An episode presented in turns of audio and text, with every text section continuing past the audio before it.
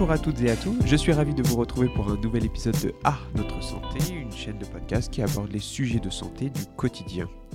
Alors pour ce deuxième épisode sur l'endométriose, nous allons aborder un sujet central pour les couples, à savoir la sexualité. Un acte tendre, banal pour beaucoup, est malheureusement souvent affecté chez les personnes souffrant d'endométriose ou plus généralement de dyspareunie. Alors, les dyspareunies, il n'y a qu'au Scrabble que c'est positif. Euh, ce terme médical désigne en effet les douleurs ressenties pendant un rapport sexuel, que ce soit au moment de la pénétration ou de l'orgasme. Alors les dyspareunies sont souvent décrites soit comme superficielles, hein, non pas parce qu'elles ne sont pas ou peu douloureuses, bien au contraire, mais parce que les douleurs dans ce cas sont ressenties au début de la pénétration au niveau vulvaire. Ou alors elles sont définies comme profondes lorsque la douleur est ressentie dans le fond du vagin, voire jusque dans le bas-ventre. Alors souvent, et sans généraliser, les douleurs superficielles sont souvent décrites comme des sensations de brûlure ou d'irritation, alors que les profondes sont plus sourdes ou aiguës. Selon les études et les témoignages de patientes atteintes d'endométriose, les douleurs pendant les rapports sexuels sont très fréquemment ressenties. Alors cependant, ce n'est pas le seul problème qui va affecter la vie sexuelle. En effet, les traitements progestatifs donnés à la patiente peuvent être également à l'origine d'une chute de la libido, et par ailleurs, les troubles de l'humeur associés à la maladie, ou bien les rendez-vous médicaux, voire opérations chirurgicales, hein, ne facilitent pas le désir sexuel. Ainsi, tous ces facteurs ont une réelle incidence sur la vie de couple, qui doit se construire, se réapprendre avec l'endométriose. Comment en parler librement? Quelles sont les solutions ou les conseils pour se retrouver? Ce n'est pas un sujet facile, voire même malheureusement encore trop tabou. Et pour en parler aujourd'hui, je suis ravi d'inviter Céline de Seigne, sexothérapeute à Lyon. Madame de Seigne aide les femmes, les hommes et les couples à retrouver une vie affective et sexuelle épanouie. Elle intervient au milieu scolaire via l'association Sésame et fait partie du réseau Endométrise qui propose un programme multimodal de suivi des patientes atteintes d'endométriose et nous aurons l'occasion d'en parler à la fin de cet entretien. Bonjour Madame de Seigne. Bonjour. Vous allez bien? Oui, ça va, merci. Bon, merci d'être avec nous aujourd'hui pour cet entretien, pour parler de sexualité et d'endométriose surtout.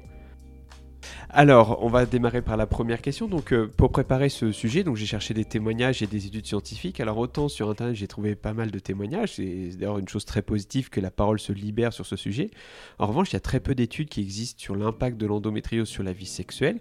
Est-ce que vous avez une idée de, la raison et aussi euh, comment on peut faire mieux comprendre que la sexualité, c'est un critère important pour estimer la qualité de vie finalement d'une personne ou d'une patiente souffrant d'endométriose? À, mon niveau, ce que je peux dire, c'est que l'endométriose et la sexualité, enfin, avec, euh, entre l'endométriose et la sexualité, on cumule deux tabous en fait. Il y a celui du, corps des femmes et celui de la sexualité. Euh, en fait, l'écoute des femmes dans leur douleur menstruelle est assez récente. Euh, combien d'entre nous ont entendu dire que les règles, ça fait mal et que c'est normal, que c'est ça être une femme? Et cette parole n'est pas réservée euh, aux hommes, hein. il y a aussi des femmes qui entretiennent ces, croyances.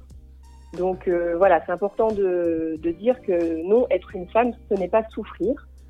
Euh, il y a une physiologie du cycle menstruel avec des sensations particulières liées à l'ovulation, liées aux règles.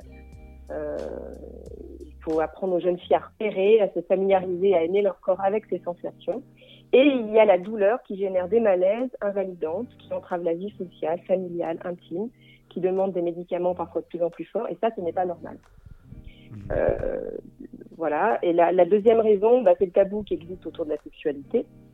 Mmh. Pendant longtemps, on n'osait pas, on n'osait tout simplement pas aborder le sujet, soit parce que c'était gênant pour le patient et ou pour le médecin.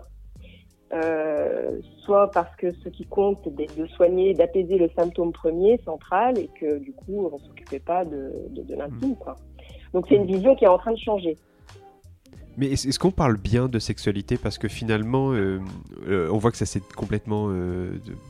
Enfin, il n'y a, plus de complexe à montrer le corps des femmes ou à parler de, sexualité de manière peut-être même grossière.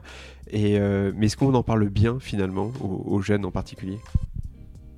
Non, on n'en parle pas suffisamment bien, en fait, effectivement, parce que les, les, les, les jeunes, ils ont surtout accès à, Internet et, et, parfois, souvent, à des, fausses informations. Donc, il y a effectivement à, reclarifier et à préciser en fait les différentes facettes de cette sexualité, quoi. Et, voilà. Et par rapport à la question de la du, corps des femmes et de la, et de la douleur, bah, c'est d'abord de bien comprendre comment fonctionne en fait le corps de la femme et du cycle menstruel.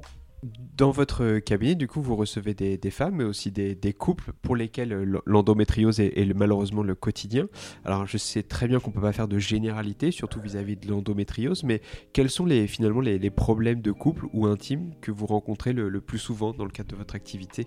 Alors, les problématiques les, plus fréquentes euh, sont les douleurs associées à la pénétration et la baisse du désir. Est-ce qu'ils arrivent à en parler euh, facilement euh, Alors, bah, déjà, il y a une anamnèse qui est faite lors, du, lors du premier rendez-vous, donc pour que je puisse comprendre l'histoire, le, vécu, ce qui se joue dans, dans, la relation. Et puis après, ça se fait par étapes selon euh, selon en fait les, personnes et selon les, les, histoires en fait. Il y a certaines femmes qui vont avoir besoin de, de comprendre ce qui se passe et d'outils concrets. D'autres auront besoin d'un accompagnement plus psycho-émotionnel. Euh, en tout cas, toutes n'ont pas besoin des mêmes choses euh, dans le même ordre. Ce qui reste euh, euh globalement vrai pour toutes, fait partie du processus vers un mieux-être, c'est euh, dans un premier temps fait de les aider à retrouver leur pouvoir. C'est-à-dire, quand je parle de ça, je veux dire par là de, comprendre l'intelligence de leurs réactions. Elles ont souvent été invalidées dans leur ressenti. Euh, voilà, que la douleur était dans la tête. Hein, c'est quelque chose qu'on entend, qu'on a pu entendre, euh, par exemple. Donc, euh, et puis les aider à comprendre que quand on a eu mal une fois lors d'une pénétration, que cette douleur s'est répétée, bah, du coup, on va hésiter à renouveler l'expérience. Et le corps, qui est très intelligent, va chercher à se protéger. Donc, euh, du coup, bah, les, muscles du périnée vont se contracter pour éviter la pénétration ou les, relations sexuelles. Euh, et du coup, ça entraîne une baisse du désir, puisque à quoi ça sert d'avoir du désir pour quelque chose qui, ne procure pas de plaisir, en fait? Donc ça, c'est la première étape, en fait, les aider à retrouver leur pouvoir. Et ensuite, euh, ça va être aussi de leur permettre de comprendre leur fonctionnement sexuel. Et moi, je travaille beaucoup à les, aider à changer de référentiel, en fait. Donc, à sortir d'un référentiel masculin, qui est souvent basé sur une sexualité de la, de la rapidité de la pénétration. Merci. très bien. Oui, oui, très bien, vous avez raison. bah, alors ça concerne pas tous les hommes, mais, mais euh, il faut non, mais il faut pas rougir ou quoi. C'est c'est euh, euh, c'est important, c'est important. Là, je voulais faire une blague, mais non, non mais c'est il faut, c'est très important. Non, mais ce que vous dites, c'est fondamental, je trouve. Globalement, voilà, ce référentiel masculin, il est, basé sur la rapidité et la pénétration. Et du coup, dans, l'accompagnement, on va intégrer, je vais les aider à, à comprendre l'importance en fait de la lenteur et de la sensualité en fait qui est nécessaire pour que la pénétration se passe bien. Euh, oui, parce qu'avec le désir vient des changements morphologiques, physiologiques qui permettent justement, notamment la lubrification, permet de ça, ça se passe bien après, en fait. Oui, c'est-à-dire qu'en fait, euh, pour que la pénétration ait lieu, c'est-à-dire pour que le, vagin puisse euh, en fait, le vagin, sous l'effet de l'excitation, a un double mouvement, en fait, à la fois d'ouverture et d'allongement. Mmh. Euh, pour que ce mouvement ait lieu, pour que ce double mouvement ait lieu, il faut un certain temps.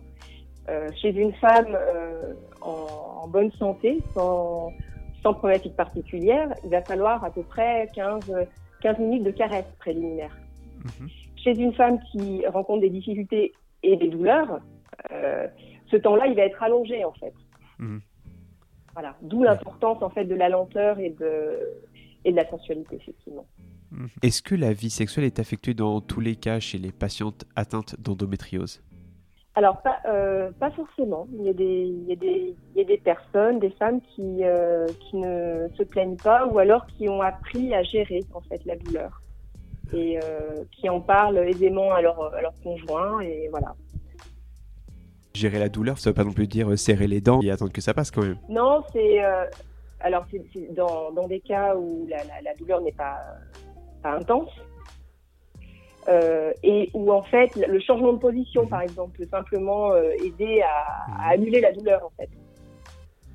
Quels sont vos conseils pour retrouver le, dialogue au sein d'un couple dans ce cas-là? Bah, Alors, la, première, la première étape dans, dans, ce dialogue, ça va être, mais pour chacun des deux, donc pour, la, pour, les, deux personnes, en fait, d'apprendre à, à, exprimer en fait ses émotions et ses besoins à l'autre. Euh, donc c'est l'apprentissage du jeu. Hein. Je ressens ça, euh, voilà, euh, j'aimerais ça, j'ai besoin de ça. Euh, ça c'est la, la, première étape. Alors j'ai envie, envie de dire que c'est c'est pas une étape spécifique à la sexualité en fait. Hein. Euh, c'est apprendre à dialoguer, apprendre à dialoguer au sein de la relation en général, quoi. Et puis ensuite, ça va être de pouvoir dire spécifiquement euh, ce que chacun traverse et ressent, donc en termes de sensations, donc physiques, en termes d'émotions, et euh, au, cours de la sexualité en fait. Voilà, ça, ça fait partie des, des, premières étapes. Ensuite, dans le dialogue, bah, du coup, on va, il y a à travailler sur nos représentations et nos croyances. C'est toujours intéressant de, de pouvoir euh, euh, clairement exprimer à l'autre finalement ce qu'on croit en fait et qui parfois est totalement à l'opposé ou différent de ce que l'autre avait imaginé. Oui. voilà. Donc c'est plus, plus de, de, franchise finalement dans, les, dans ce que l'on ressent et de, de partage. Euh, finalement, c'est oui. ça. Euh, mais du coup, en fait, quel est le, pour vous le, le rôle du, du, compagnon ou de la compagne d'ailleurs dans, dans, ces cas-là? Je les aide bah, quand ils, alors soit quand ils viennent en couple, soit quand je les reçois aussi, je peux être amenée à les recevoir séparément. Et là, encore une fois, c'est compliqué de, de, généraliser parce que ça va dépendre vraiment de chaque relation. Il y a des conjoints qui vont être très présents, très encourageants, très soutenants. Euh, pour certaines, même, c'est le conjoint qui a trouvé, par exemple, le, le programme endométrise. Et il y a aussi des conjoints qui vont être euh, bah, plus distants, plus silencieux, qui... Euh, en, fait, la, plupart du temps, c'est pas qu'ils sont indifférents, c'est que en fait, ils, savent pas comment faire, ils, ils comprennent pas, ils se sentent impuissants face à la douleur de leur compagne en fait. Et donc là, ça va être aussi important de, bah, les écouter, de recueillir leurs paroles, euh, donc de leur faire une place dans cet accompagnement et de les aider à, à mieux comprendre ben, ce qui se passe dans le, le corps féminin. Mmh et aussi en abordant avec eux et en travaillant avec eux euh, leurs éventuels problématiques sexuelles, euh, voilà, qui, qui peuvent qui peuvent être là, par exemple des problèmes d'érection ou d'éjaculation prématurée. Mmh. Mais euh, je, je, parlais surtout de peut-être de culpabilité aussi chez, chez, ces personnes, puisque ils ont peur de faire mal aussi et de dire que bah, si on est dans la sexuelle, on va faire mal. Donc il, peut y avoir aussi de se dire bah, euh, qu'ils se prennent peut-être pas forcément bien, ou alors que bah, justement ils veulent pas avoir du désir pour leur compagne, leur compagne pardon, parce que justement elles savent que ils ou elles savent que elles vont souffrir. Euh, oui, bah oui. Donc ça, tout ça, c'est effectivement des sentiments qu'on retrouve et qui sont qui sont euh, petit à petit parlés en fait dans l'accompagnement euh, euh sexo. Mmh. Alors même si de nouveau il ne faut pas généraliser, mais je, et je pense pas qu'il y ait vraiment de recette miracle et universellement, universellement applicable à tous les couples, mais euh, quelles sont les orientations qu'un couple peut suivre pour faire en sorte que le sexe soit de nouveau euh, un plaisir? Alors d'abord, euh, cela va être important de pouvoir apprendre à communiquer. Donc au-delà de l'endométriose, chez bon nombre de couples, le dialogue sur la sexualité n'a jamais été établi. L'endométriose va être l'élément en fait déclenchant à la mise en place de ce dialogue. Donc ce dialogue est l'apprentissage du jeu, de l'expression face à l'autre de ses émotions, de ses besoins, euh, mais c'est aussi un dialogue autour du fonctionnement intime, de ce que vit l'autre dans son corps et dans son cœur. Voilà, ce qui va être aussi important, c'est de travailler sur les représentations et les croyances et de sortir de l'évitement qui s'est construit à force des, de tensions et d'échecs. Euh, sortir de l'évitement, ça va demander de reconstruire un espace de confort, donc où, la, où la femme va pouvoir petit à petit se, se détendre à nouveau euh, donc là, c'est ce qu'on disait tout à l'heure. Souvent, ça passe par un temps de sexualité sans pénétration. Et la dernière chose qui peut aussi euh, aider, bah, c'est l'humour hein, et, la, et, la, poésie, qui sont souvent d'un grand secours en fait pour euh, voilà pour aborder ces, ces, sujets au sein du couple. Ouais, J'aime bien ça. J'aime bien cette idée aussi. Ouais. Ouais. Mais euh, juste, il y a une, une, autre question qui me vient. Oui. Mais est-ce que vous conseillez aussi finalement de retrouver des moments à deux, d'abord de partage type week-end, atelier de photo, cuisine, j'en sais rien, visite de musée ou restaurant, cinéma, je sais pas, avant finalement de retrouver une vie sexuelle.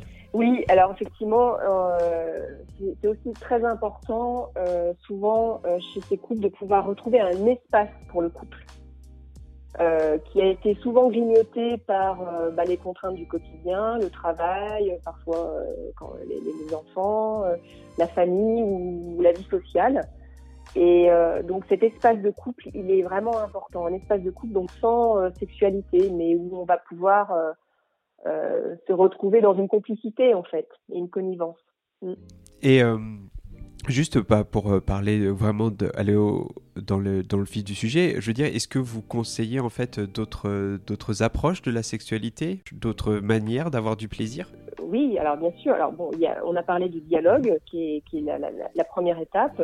Ensuite, il va falloir travailler donc sur cette croyance qui est souvent très mhm. présente, qui place la pénétration au centre de la relation sexuelle euh, et qui la présente comme un passage obligé du coup, ça va passer par euh, ben, découvrir une autre forme de sexualité. Euh, euh, j'en parlais tout à l'heure, beaucoup plus sensuelle, en fait, de, de, s'ouvrir, de développer tout un, tout un univers de, de, caresses possibles.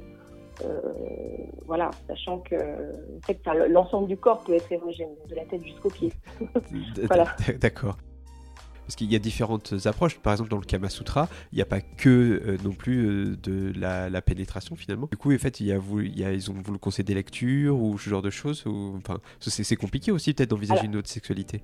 Euh, oui, oui, oui, tout à fait. Alors oui, bah après, donc là encore une fois, je, ça dépend de chaque personne et de chaque relation. Mais pour ceux qui aiment lire, oui, il y a, y, a, y a, tout à fait des.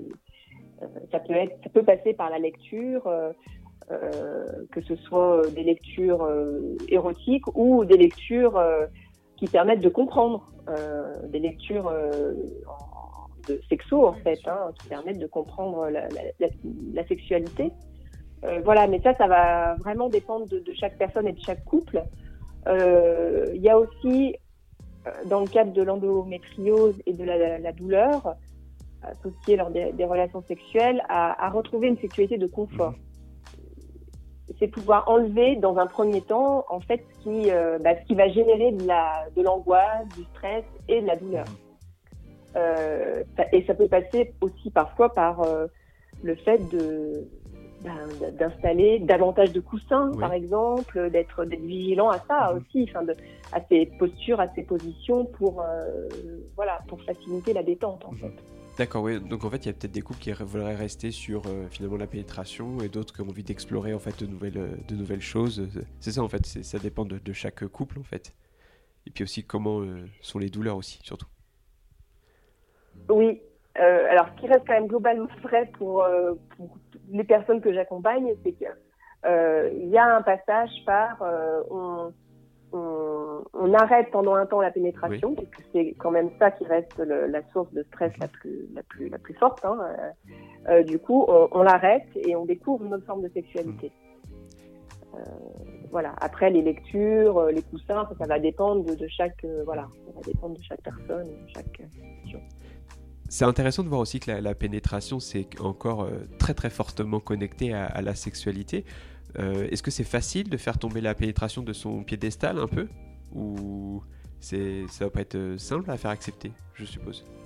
En fait, en tant que sexothérapeute, moi, mon rôle, c'est pas de dire qu'il faut pas ou il faut, en fait.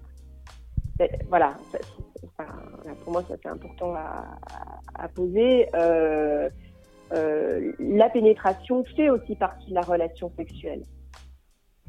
Que je dis juste euh, dans l'accompagnement spécifique euh, des, douleurs euh, vaginales, c'est que ben, pour, sortir du cercle d'échec en fait, et de l'évitement de la sexualité, il y a à passer très souvent par cette étape-là de, de, pause en fait de la, pénétration. Voilà.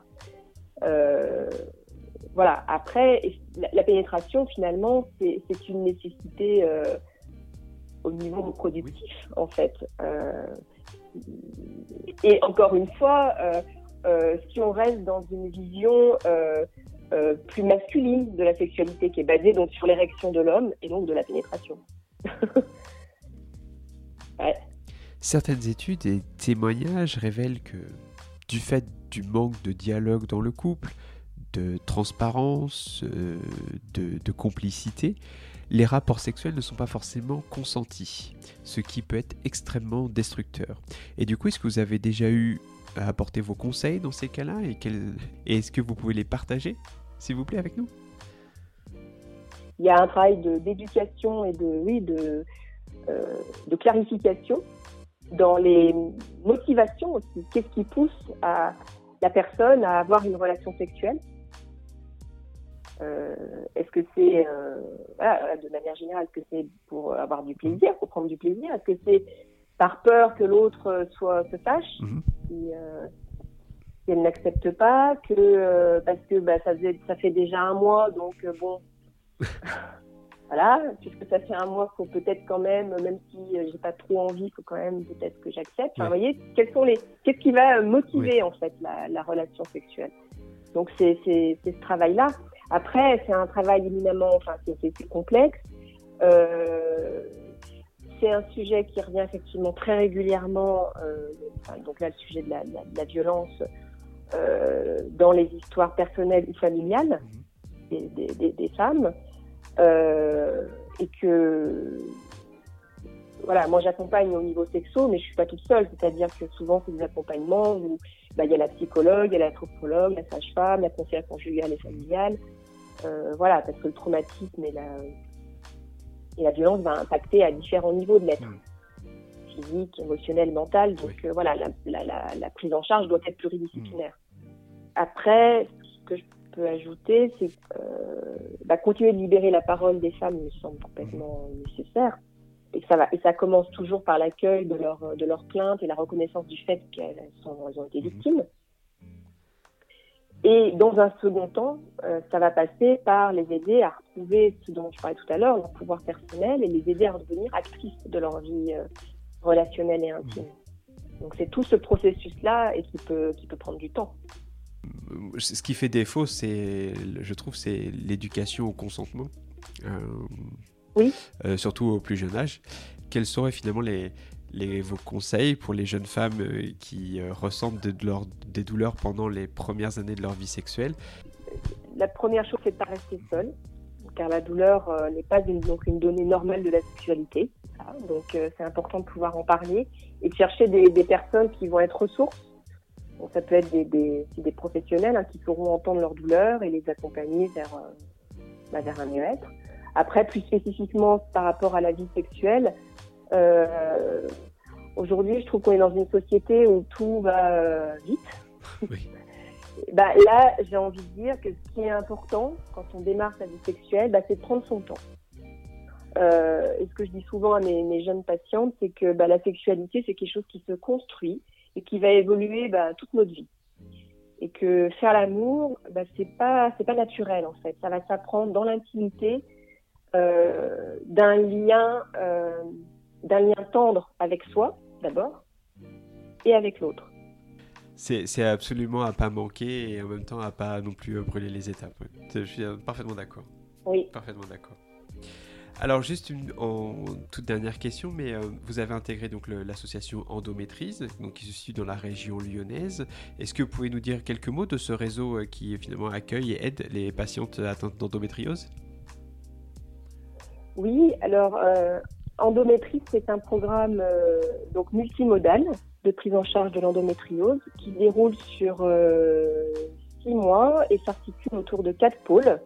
Donc le pôle physique, le pôle chimique, psychique et sexo-couple. Il a été créé par le, docteur Benjamin Coste, qui est gynécologue, et un groupe de, de praticiens et de praticiennes. Euh, donc c'est un programme qui permet aux femmes de devenir actrices dans le traitement de l'endométriose, d'apprendre à gérer leur douleur grâce à, donc à une prise en charge qui est globale. Et en fait, il va s'organiser autour d'un accompagnement euh, individuel, donc avec différents praticiens, et d'ateliers en groupe. Voilà. Et euh, voilà, il, existe un site, hein, euh, endométrise.fr, voilà, où on trouve tout le détail en fait du, du programme. Très bien, eh ben, écoutez, euh, merci beaucoup.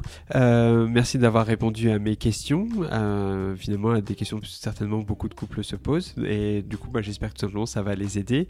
Et surtout, bah, on conseille à ces personnes de ne pas rester seules, surtout d'en parler, notamment à des professionnels comme vous. Donc merci aussi beaucoup d'accompagner ces personnes. Merci à vous. Un grand merci à vous, Madame de Seigne, pour cet entretien euh, riche et euh, je l'espère qui aidera les couples qui sont confrontés à ces difficultés. On les embrasse d'ailleurs euh, bien fort et, s'ils ont des questions, qu'ils n'hésitent pas à nous contacter.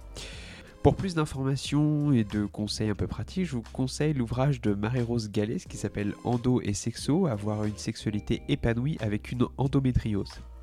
Elle partage dans ce livre avec humour et bienveillance son expérience et également quelques conseils. Si vous avez des questions sur ce sujet ou bien des suggestions de sujets pour les prochains épisodes, n'hésitez pas à nous écrire soit sur notre site internet fondation-ipsen.org, notre mail fondation-ipsen.com, notre page Facebook ou compte Instagram. Si vous avez aimé cet épisode, merci aussi de nous laisser une évaluation et 5 étoiles sur votre appli de podcast. Cela aide énormément à rendre la chaîne visible. Alors on se retrouve très bientôt pour un prochain épisode. D'ici là, portez-vous bien. Merci de votre écoute et à notre santé bien sûr.